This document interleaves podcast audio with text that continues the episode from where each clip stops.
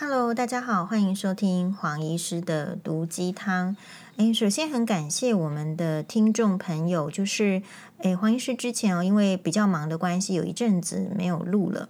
诶，但是呢，就是开始录之后呢，大家的这个都有帮黄医师收听，诶，所以呢，也在这个 Podcast 排行榜里面，诶，也是有上榜，谢谢。诶，这个人生呢，其实是这样子的。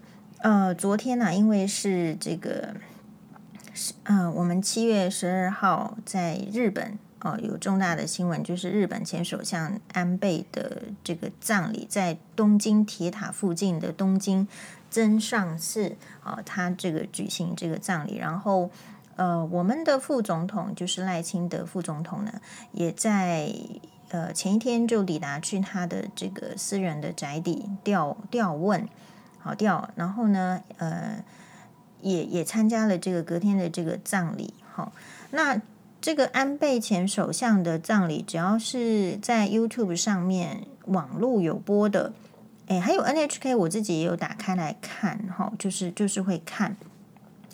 那当然，你会说这个黄医师为什么要花时间去看呢？是因为第一个，我我听得懂、看得懂日文嘛。虽然说可能不是真真的那么厉害，但是大致的了解度是可以有的。那所以，我并不会像鸭子听雷。比如说，我可能如果今天是一个法国总理，呃，他的国葬的话，我可能不会去看，是因为我如果没有及时翻译，我可能就哇鸭鸭听雷这样。然后我自己的话是，哎，就是看这些影片呢，我自己会很有收获。呃，然后因为我自己在我的粉专，就是其实真的是，就是对于安倍前首相就这么六十七岁一个伟大的政治家，哈，世界级的，不是一般的政治家，不是局限于日本，世界级的政治家，竟然就受到。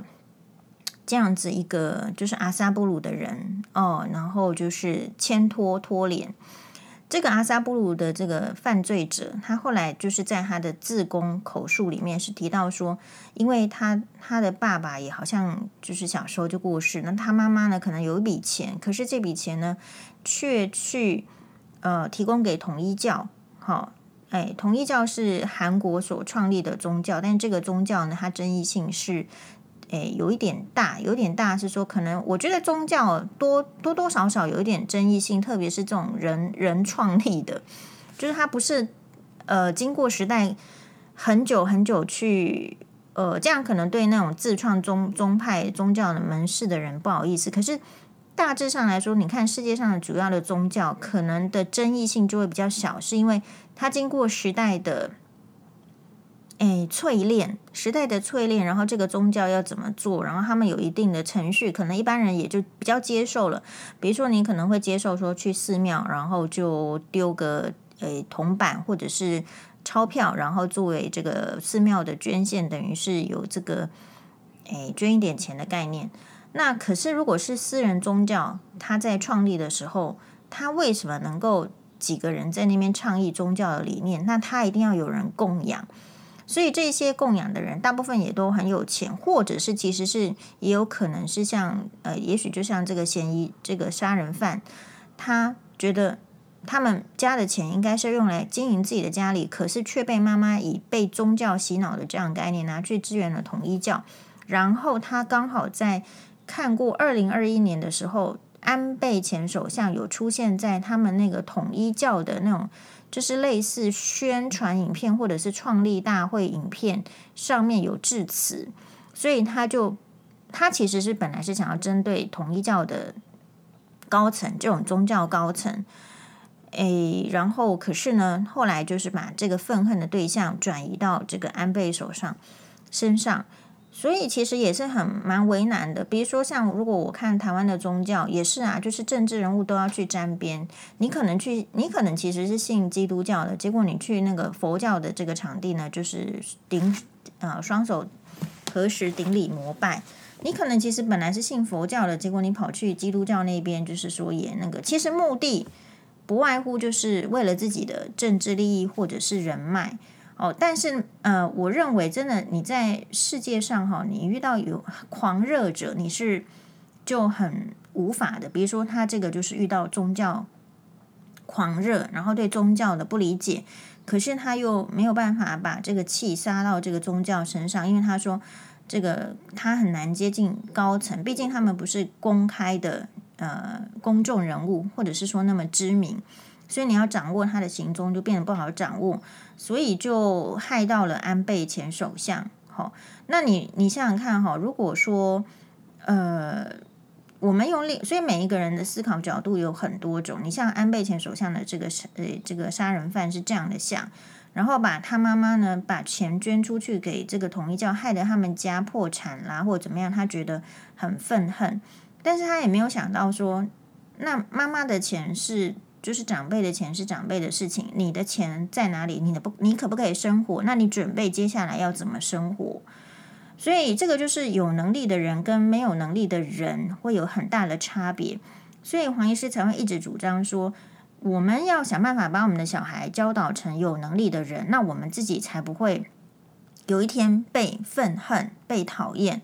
那我们在做父母的时候就要非常的努力。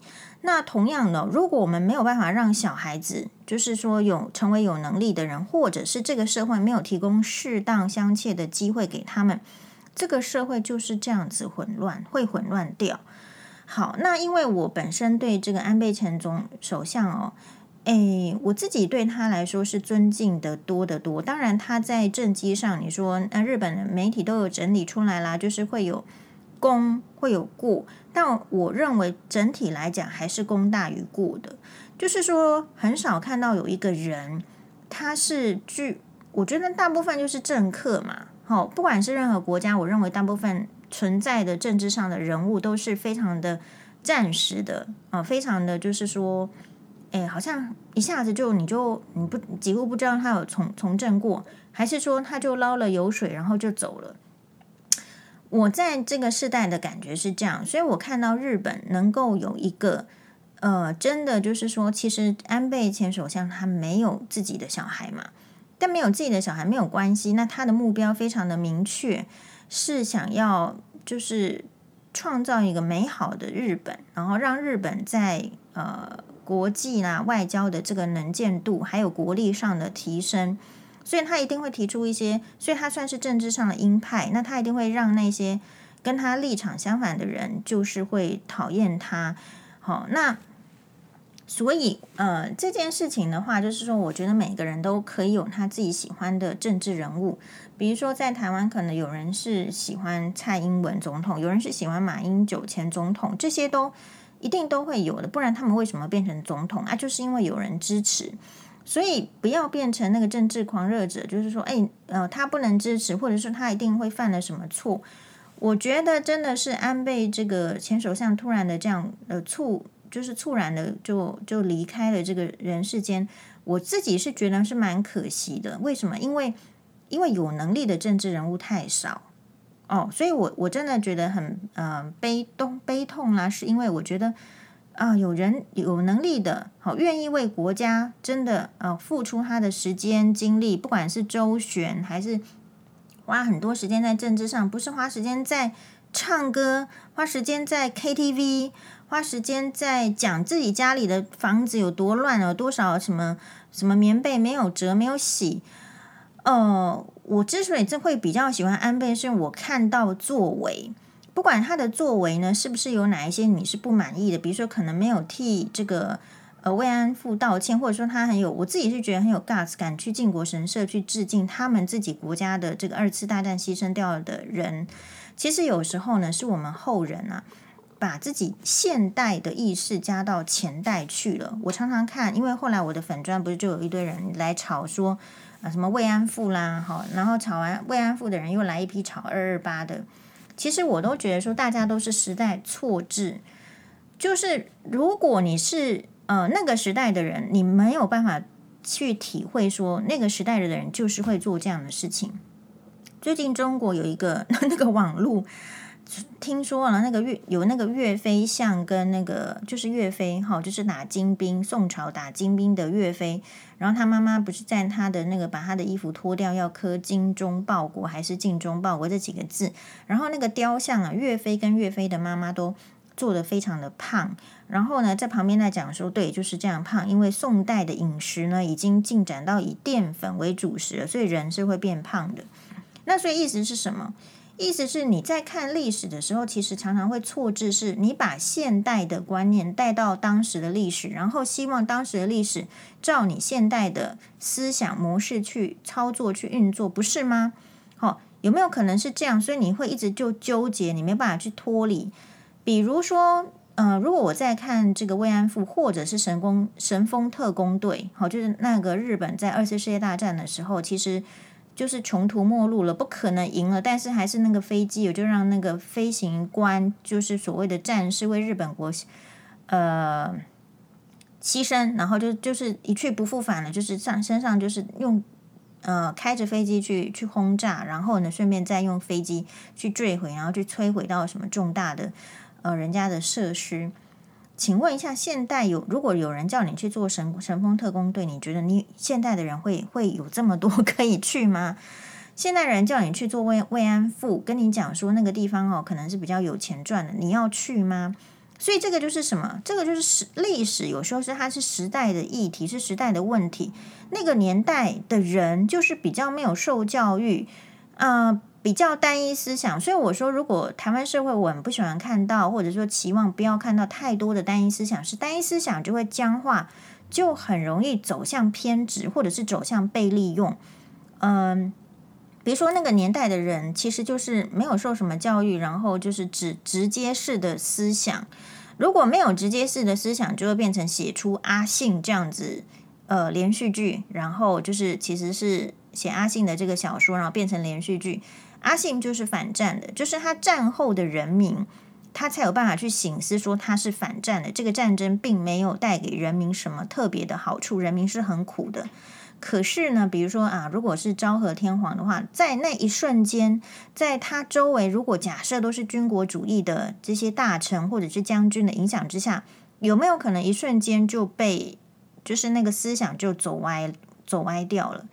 好，所以呃，对于这种什么呃比较是慰安妇的议题或怎么样，我觉得是可以讨论，但是不应该是，或者是二二八也是一样，但是不是用这些历史来压迫现在的人。哦，历史是让我们，我们为什么要学历史？其实呢，来我粉专的这些人，我都想说，那拜托你，这以前的历史是考几分的？但不是在比分数，而是说你有曾经在意过历史吗？那你如果真的在意过历史，你就会知道历史不会只有这一件事情。然后你在研究历史的人，你就会知道说，历史它是本来就是有很多学派会去说明、去解释，呃，这种说法的，就不是单一。可是，当历史被摆到政治里面的时候，你就会发现它只有单一的说法。如果你真的去开这个历史的研讨会，还真的说法会有很多种。好，不然的话，这些教授要怎么升升迁？所以你如果去调查，一定会有这个人是这样的思想。然后你为了要写出论文，你还得要有自己的想法。那那是什么意思？所以最近的论文们也是啊。呃，如果你用这个说，像我会觉得说啊，这个写论文其实就是。就是这个市场上没什么职缺啦，希望大家再去读书，读个硕士、博士，然后再出来。因为这个呃，可能经济状况不理想的时候，就会说，呃，你会觉得找工作不好找嘛？可是找工作不好找这件事情，就会造成社会的问题。还有就是，可能所以就会洗脑大家。好，就说 你你现在呢，就是好好去念书，没关系，再念个五年，再十年。结果念到二十五岁、三十岁毕业的时候，发现说我我念了这么多年的书，竟然没有找到一个像样的工作，或者是念了这么多年书，竟然薪水没有比较高，然后愤恨的人更多。所以其实很多论文在那边看中了，我觉得也是看中假的。呃，之前有一个很有名的大学，他就研究说那些论文其实。在人的一生当中啊，这些这些论文就是自己写的，跟指导老师还有审判的，就是审查的委员这几个人看过之之后呢，就在图书馆、在网络上再也没有人看过了。所以论文到底是什么意思？那当然，学术界的人是非常有意义呀，因为学术界的人真的要做出一篇论文，那是要耗费很大的心血，然后在这个做出论文的过程中，需要有很多的能力。比如说，你需要有搜查，呃资这个搜寻能呃资料的能力，然后要把能力呢为这些收集到的资料为自己所用，然后再变成就是自己新的想法。所以本来如果你往好处看，就是如果这个国家大部分的人是具备写论文的能力，好像。理论上是不是更可以，就是说让这个民智呢大开？我觉得理论上是这样。可是当你写论文这个态度，或者说你的能力其实没有达到这边的时候，或者说周围的配套是不够的。比如说，呃，像我其实是不赞成，就是台湾当初呢，就是把这个教育的制度从什么五专啊、职业学校改成几乎全部都是大学，因为其实大学跟五专跟职业学校的教法。还有目标其实就是不一样，那只是因为这个社会那时候没有去导正，就说你们就不应该就是只是看重大学生嘛，那他就就是很呃一派纯然的就说好啊，你们如果都喜欢大学生，我就把所有的学校通通改成大学，好喽，那这样子就是拖累其他的大学生，然后也让那一些其实不真的对大学的科目有兴趣的人。就浪费了时间，他也没有学到真正如果出来靠自己谋生的时候可以学什么做什么的能力嘛。所以其实就是呃每一个步骤啊都会影响到一个这个国家。那关于这个论文这个事情哦，我也后来去就是你知道网络上会有很多的争辩。我一直觉得就是只有重要的论文才会去读啦。好，就是像我们如果是在。嗯，医院嗯，每个礼拜都要念好几篇论文。我们不会去看一个名不经传的人写的论文，我们一定是看大的期刊，里面有很多的，就是说他一定有很多的财力跟背景，然后连连接，他一定报好几个病人哦。就是如果是很单一的 case report，或者是很很很名不经见、名不经传的论文。其实我们是很少看的，因为它不太具有参考的价值。那所以大家在看论文门这件事情的话，也没有错啦。就是说，有一派的说法是，假设这个国家都不要求论文，全部的人都作弊了，那当然这个国家的国力就衰弱了。那另外一派的这个说法是，诶，我觉得可能就是比较像黄医师的说法是，我觉得应该要从根本就底来说，你就不需要。去强调学术嘛，因为这些人没有要走学术。然后，如果你每一个人都走学术，然后才可以做其他的事情，比如说这个人一定要拿到论文才能做医生，你才觉得他是好医生；或者说这个人一定要拿到论文，一定是硕士，你才觉得他的厨艺好吃；这个人一定要拿到硕士，你才会觉得他的呃画画的艺术的功力，然后有一个位置。其实我会觉得他有一点。变成更单一的导向，比如说以前你可能去抱怨说，你看过那个连续剧《科举时代》。哦，《科举时代》的话就是说，寒寒窗苦读三年无人问，一举成名天下知。那就是说什么？就职缺太少，政府部门的职缺太少，然后他评断的标准就是单一用考核的科举制度，然后所以你看到后来这些人就变成什么？大部分有一些就是。会造成世家名门世家的单独的垄断，或者是其实就是造成一些八股垄冗员，就是说这些人是不堪用的。就他会读书，跟他会不会做事，那又是两件事情。他有全部的时间，人生的大半精华都花费在读书，你觉得这个人有在生活吗？其实也不见得有生活。那如果不见得有生活的人，他要怎么去这个体验这个生活呢？好。那所以，其实再说回来，就是说，我觉得以我个人的立场哦，因为每个人的立场是不一样的。我觉得二二八是可以讨论的，慰安妇也是可以讨论的，但是不应该偏执成就是二二八是为了拿来攻击谁，或者是拥护谁，然后慰安妇也不应该拿来就是在被拿去说攻击谁的立场，或者是拥护谁的立场。我自己觉得日本。因为我有学日文嘛，比如说来攻击我的人，你有学日文吗？你有关心日本吗？你有关心日本的这些就是民众，就是或者是他的社会吗？我觉得日本战后是很反战的。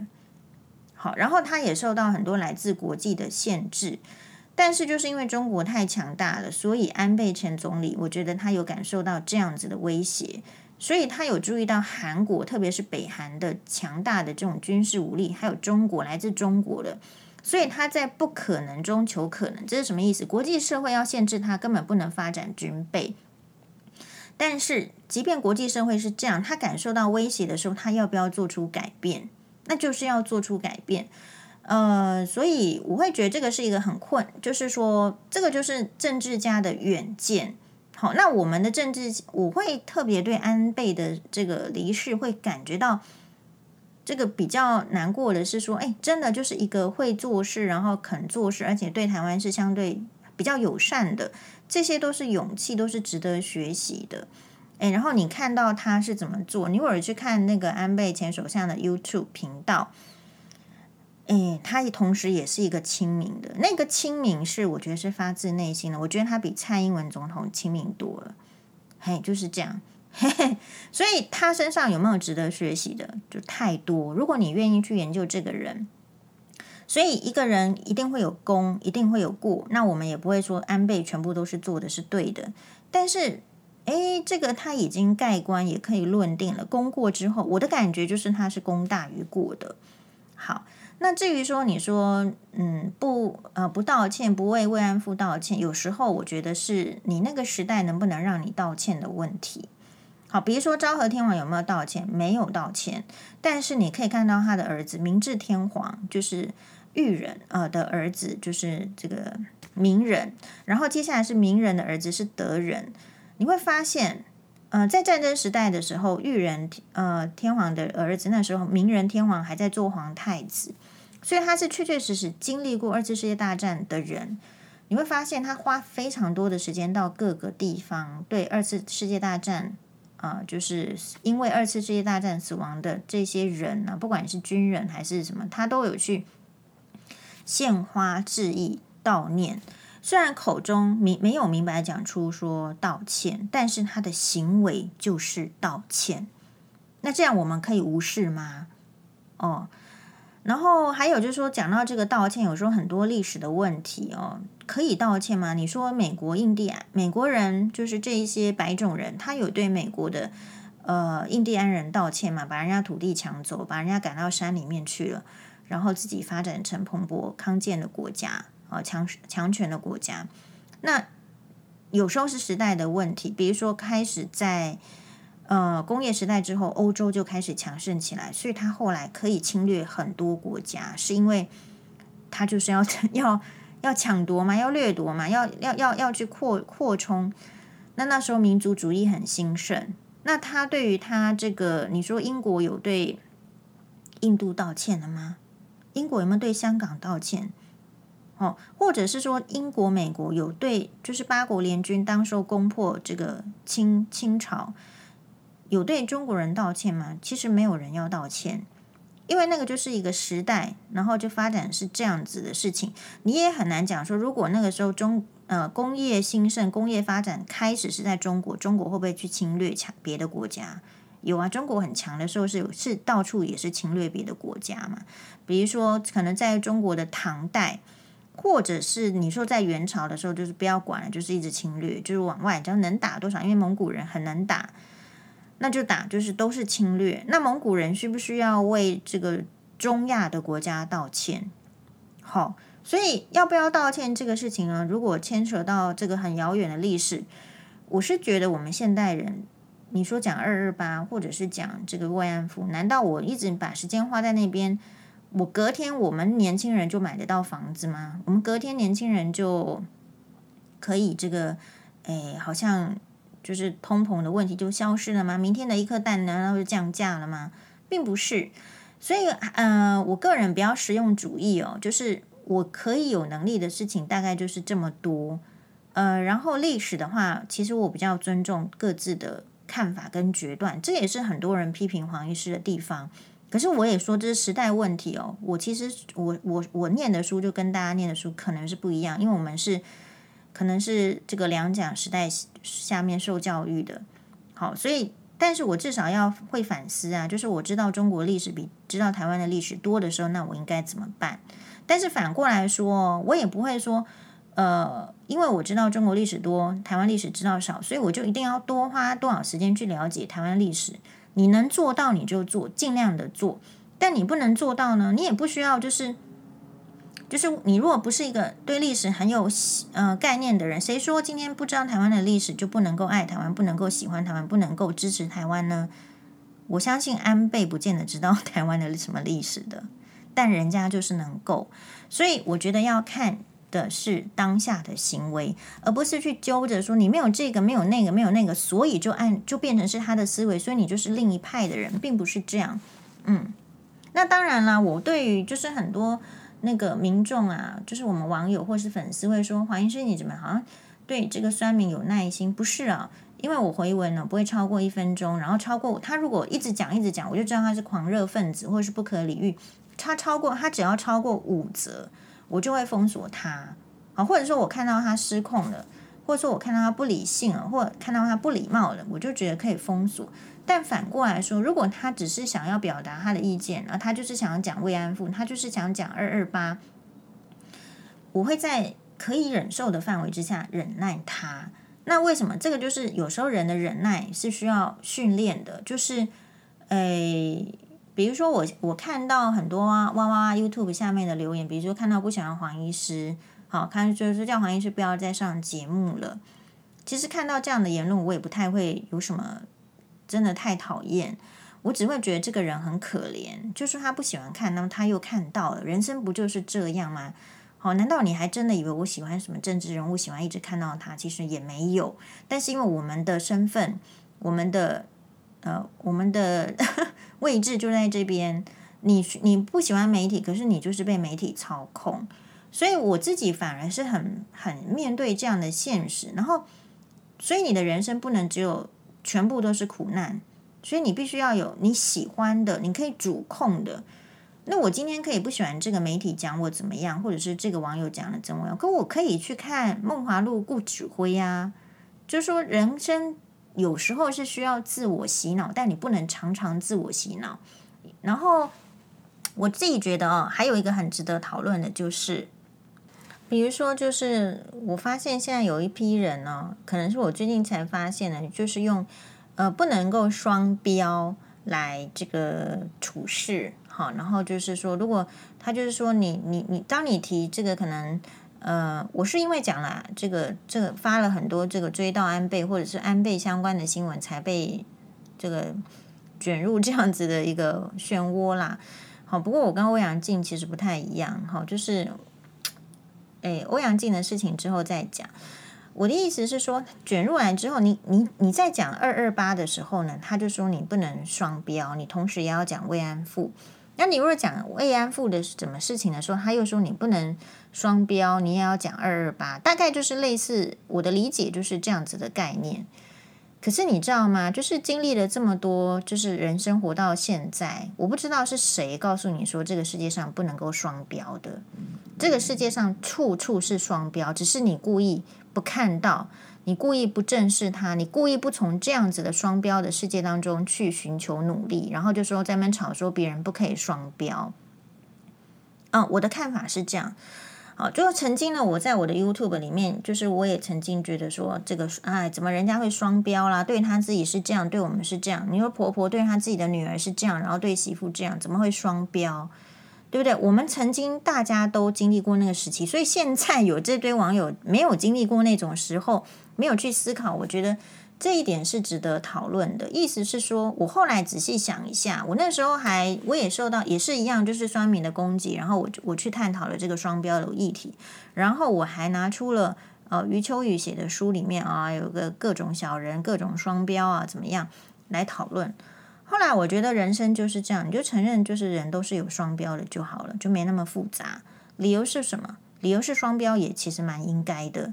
就是难道我们就是难道你会认同说，呃，就是希特勒的标准应该要跟所谓的跟他反派的人的标准是一样，比如说丘吉尔的标准一样吗？这不可能。你觉得一个丑角的标准会跟一个玉女的标准是一样的吗？其实就是不会一样，所以如果你愿意去想这个双标，就是当别人比较特别是为什么当别人用双标来压你的时候，你会感觉到压迫呢？其实我是不会哦，因为我已经早就想过这个问题了。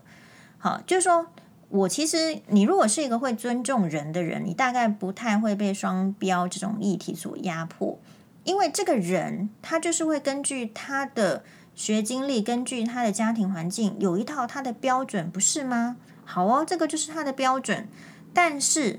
我没有理由要按照你的标准来行事嘛，因为我也是生存在这个世界上的人，然后我也有相当的观察，我也有相当的感受能力。那我为什么一定要讲跟你一样的话？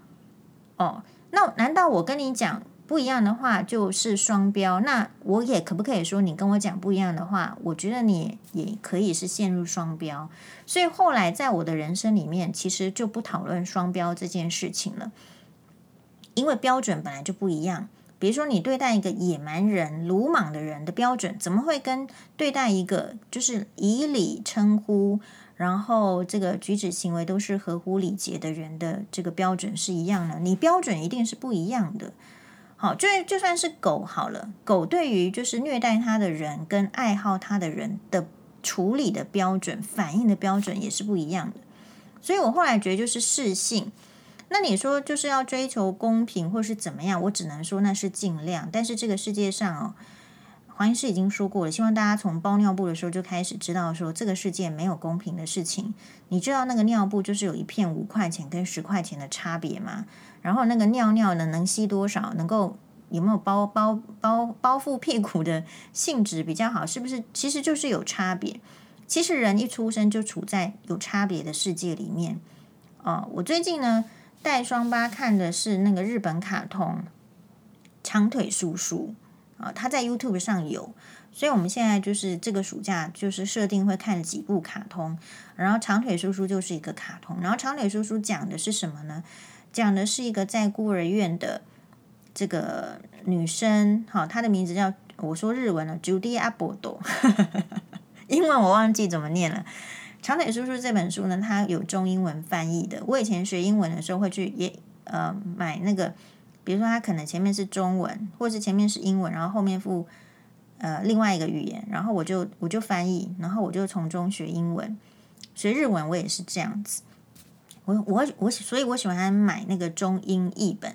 那当然带双八看这个长腿叔叔这个卡通有点累，是因为我要不断的翻译，因为听不懂。然后，但是它的字幕 YouTube 上面哦，字幕是英文，所以如果大我其实是蛮推荐大家的。所以有时候你你知道，我不太会去要求别人的标准要跟我一样，是因为我我太可以深刻到，就是每个人的这个呃能力呀、是不太一样的啊、然后每个人的喜好是不太一样的。你说，就是有有哪个这个四这个四十岁的人还在看长腿叔叔呢？就我我就会呀、那长腿叔叔讲的是什么？啊，长长腿叔叔他讲的就是，呃，孤儿院的女生，然后受到一个纽约有钱人的赞助，其实是大帅哥，然后腿很长，身高很长的赞助，所以去，呃，可以去呃林肯纪念女子高中学校就学，然后在女子高中学校里面，就他一个是孤儿，然后其他呢，哎，都是有钱人家的，我就杀嘛，有钱人家的小姐，那所以。我觉得这这部戏很好，是说你你看哦，你就知道就是人是有差异的，是有差别，而且差别很大。但是这个卡通好就是好在就是说，那所以很大对于我觉得萨玛对小姐来讲，她也要去学习，经由这个就是说，她也知道人其实是，呃，虽然有钱跟没钱的差别，但是在某一些权利上是不是可以都一样？所以我认为这出戏。卡通呢，它给小孩子的意义，或者是给我自己再看一次意义，我觉得很重大。是说没有错，就是有差别，所以感受到弱势的人、差的人，是不是应该要努力？然后，所以为什么我会对安倍很尊重、呃，很敬仰，是因为他就是一个含着金汤匙出生的少爷，可是他是可以这么亲民的。据说他是我，他好像蛮喜欢吃冰棒。他们家里的冰箱里面如果没有放某一个牌子的冰棒的话，他会觉得那天好像不是那么完美。好，就是然后你再看他跟他这个你如果去看安倍昭惠，就是安倍夫人的 IG，你更会觉得那个是很亲民的，就是为就是他拍安倍的那种自拍啊，其实也不是在什么多美怎么样，他就是拍，他甚至可以在路上出去散步的时候，他最新的倒数两个 IG 里面，他说出去带狗狗出去散步，然后遇到一条蛇，然后把蛇拍下来，然后上传。其实那就是有在生活的，就是他虽然他们都是含着金汤匙出生的人，可是，哎，我就觉得这个跟长腿叔叔的意意味很像。可是你说安倍昭惠他开的那个小酒馆，大家说啊，你怎么会开酒馆？他因为他就喜欢喝酒，但是他不缺钱，他这个钱钱呢是拿去就是捐给这个越南还是菲律宾的小学的这种资助那些学童上学。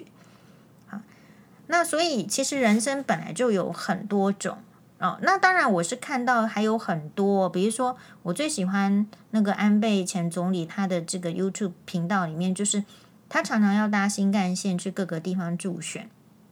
然后其实日本各地都会有那个名便当，然后他就会开箱那个便当，他不会吃给你看，他吃给你看的只有他在。呃，被刺杀前一天，他到一个冰淇淋店，你看他可能很喜欢吃冰，就是他有一个那种冰淇淋三明治，里面夹冰淇淋的，他真的拿起来吃，然后跟呃店长说，就这哎这个店主说，哎还这个真的很好吃，还要再来。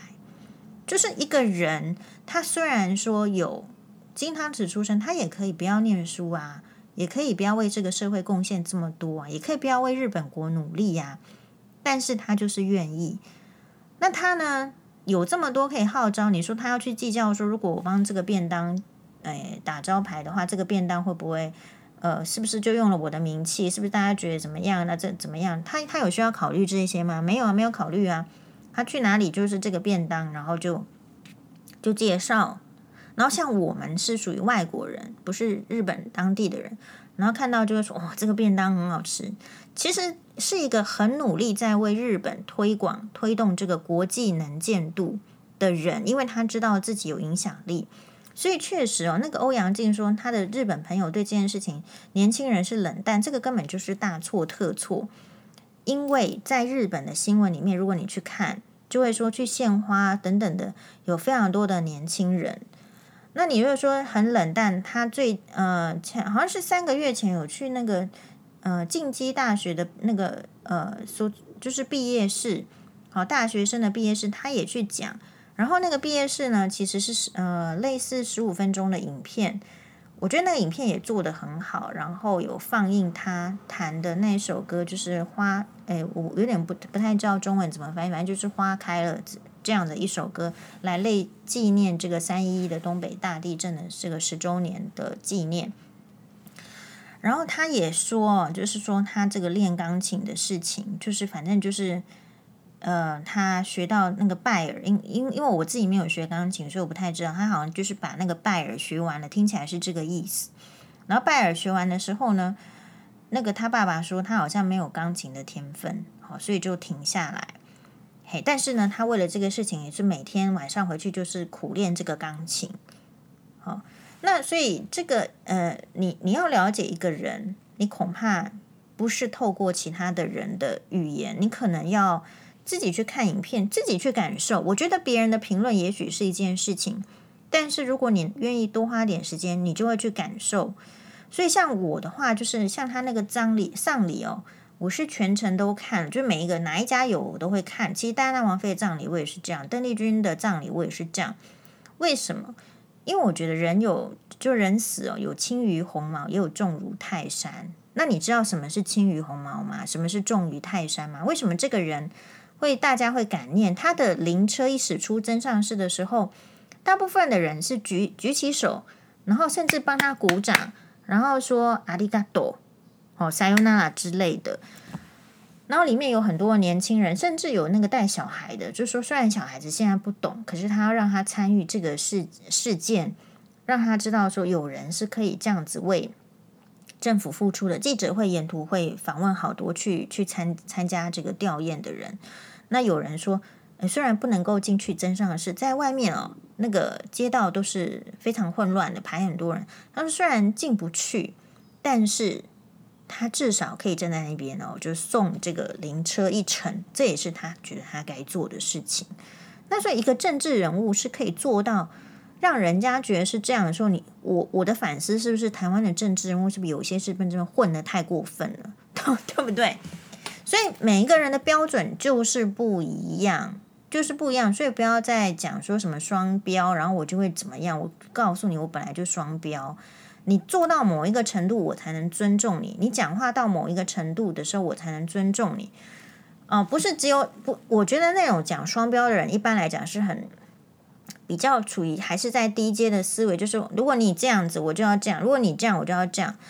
我其实也很提醒他们，就是说历史其实本来就是胜利者在写的。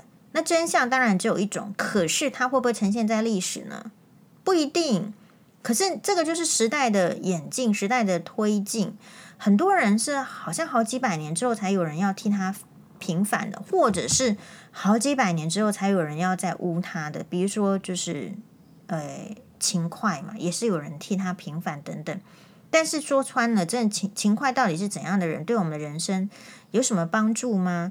其实你研读历史，主要是知道说，因为啊，历史常常会重复的。然后也是一个名人说的嘛，但我现在忘记是谁。他说，历史虽然会一再的重复，但是人类从历史上学到的事情，就是人类没有从历史上学到东西。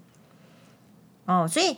如果真心想要从这个，因为你知道二二八，或者我认为啦，二二八不管是二二八也好，或者是慰安妇也好，如果时代差的时候，这些事情就是会出再出现。所以你学历史是是为了要避免再出现。那当然，我觉得现在的人的这个人权是比较高。好，就是说你也许新新型的战争哦，比较不太再容易出现慰安妇什么，可是那也只是一个。呃，理想嘛，就是美美美美好的幻想。那世界到底未来会不会变成怎么样？那绝对是需要我们大家去关切这个政治，哦，要关切，就是说，哎，这个世界要怎么样，气氛氛围。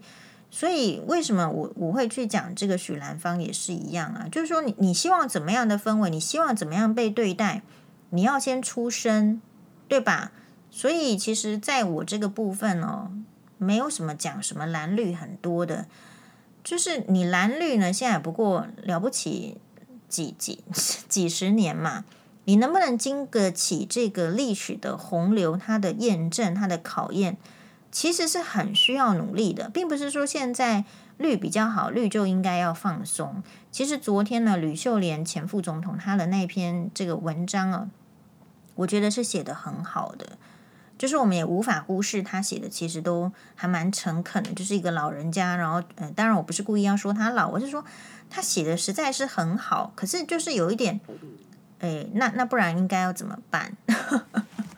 这样的意思，所以我反而会觉得就是说，嗯。他说以前，因为我觉得他有点那个触动我啦，触动我是说，他说以前的人加进民进党是就是可能是为了要改革，还是为了要台湾怎么样？可是现在的人加进民进党是希望能够选举，就是很好选。我觉得他说的也没有错，所以呃，但如果身为像我们这样的这种比较没有力量的一般民众，或者说你没有党派，或者说你有党派。呃，我觉得主要就是要要让这个这个选哦，这个选举里面的这个人，他到底是什么样的人？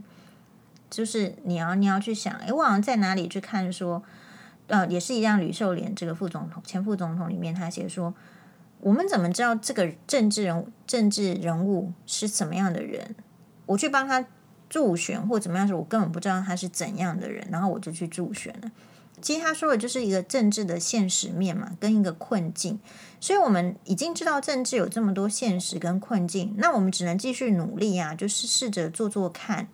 好，那至于嗯，我个人哦，其实对这个，哎，所以你看啊，我都会反击，对不对？我都会回复。那所以表示什么？我我没有要把话藏在心里面。哦，我会很明确的让别人知道说我在想什么，不是浪费时间。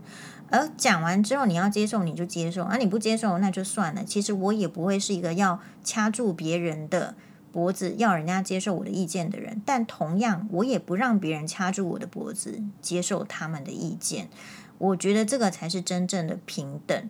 好，至于标准，在这个世界上真的本来就不一样。比如说，你花一百块钱去吃牛肉面店，你对他的要求标准就不可以是去对这个饭店的要求标准。然后论文呢、论文这个事情，呃，我我也其实是觉得，就是说，如果每一个人都要以这个论文写得好不好，或者是他是什么出身，或者是他是什么大学，我觉得这个时代会倒退。因为真正有政治能力的人，比如说丘吉尔好了，他出身是很好，他是贵族，他是他也是这个史宾塞家族戴安娜王妃他们家族的就是远房的亲戚，他出身很好，可是他功课很烂。但你说他功课很烂呢？他历史又很好。他曾经在校园里面回到母校去演讲的时候，说找来全校最后一名的学生，说要跟他讲话。那全校最后一名的学生来的时候，他说跟他讲说：“谢谢你守住我的位置。”所以啊、有时候啊，在很多的领域、很多的场域，你不是看这个人成绩好不好，或者是说他的那个分数到达怎么样。来决定他是不是有一些好的作为，好的作为，我觉得还是要看人品，就是品格。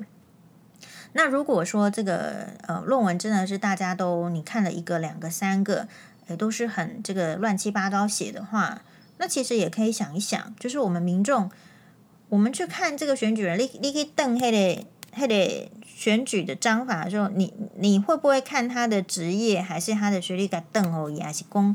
跨一到底是下面人，还是公跨一到底会使诶会使做下面代志，还是说也性性格到底是怎么样子的？好，我觉得这些都是我们这个年纪的人可以重新再思考的。好，就以前我大概也是，就是说，可能他帅不帅也很重要。好，所以我跟大家讲过，我确我确实呢曾经投投过给这个欧阳龙。好，因为因为他刚刚开始出来选的时候，我就觉得，因为我很喜欢看《京华烟云》，好啊，我觉得欧阳龙，好吧，那我不知道其，我又不认识其他的人，觉得他蛮帅的，然后就投给他。那我觉得每一个人都会有这样子，就是不是很接近政治，然后你也不知道政治在干什么，然后你一个其实选举呢也是乱选的阶段，就是每个人都有这样的阶段呢，可是没关系。你后来经历了这么多，有没有教会你重新再思考一下？我需不需要换一个人选？然后我需不需要就是诶怎么样？后来我发现选他，你你你觉得有用吗？还是没有用？你有再去审视他吗？他做了一些什么？哦，大概是这样子的意思。嘿，那你不过我说我之前选欧阳龙没关系呀，可是我后来会选这个苗苗博雅嘛，对不对？就人生只要会进步就好了，所以对于那个网络上他现在是这样子 level 这样层次的人，我其实也不会把他就是一直看他就是这样子而已。我说过了，我们有一些网友他之前的言论根本完全不 OK，可是后来你发现他讲的其实还不错，所以只要不是太没有礼貌的人，就是啊就互相嘛，就是我我也可以看你远一点，然后你愿意的话。就是也可以看我远一点，那这样子其实就皆大欢喜，或者是说就有更多的呃可能性，或者是说更和谐，嘿，是这样子的。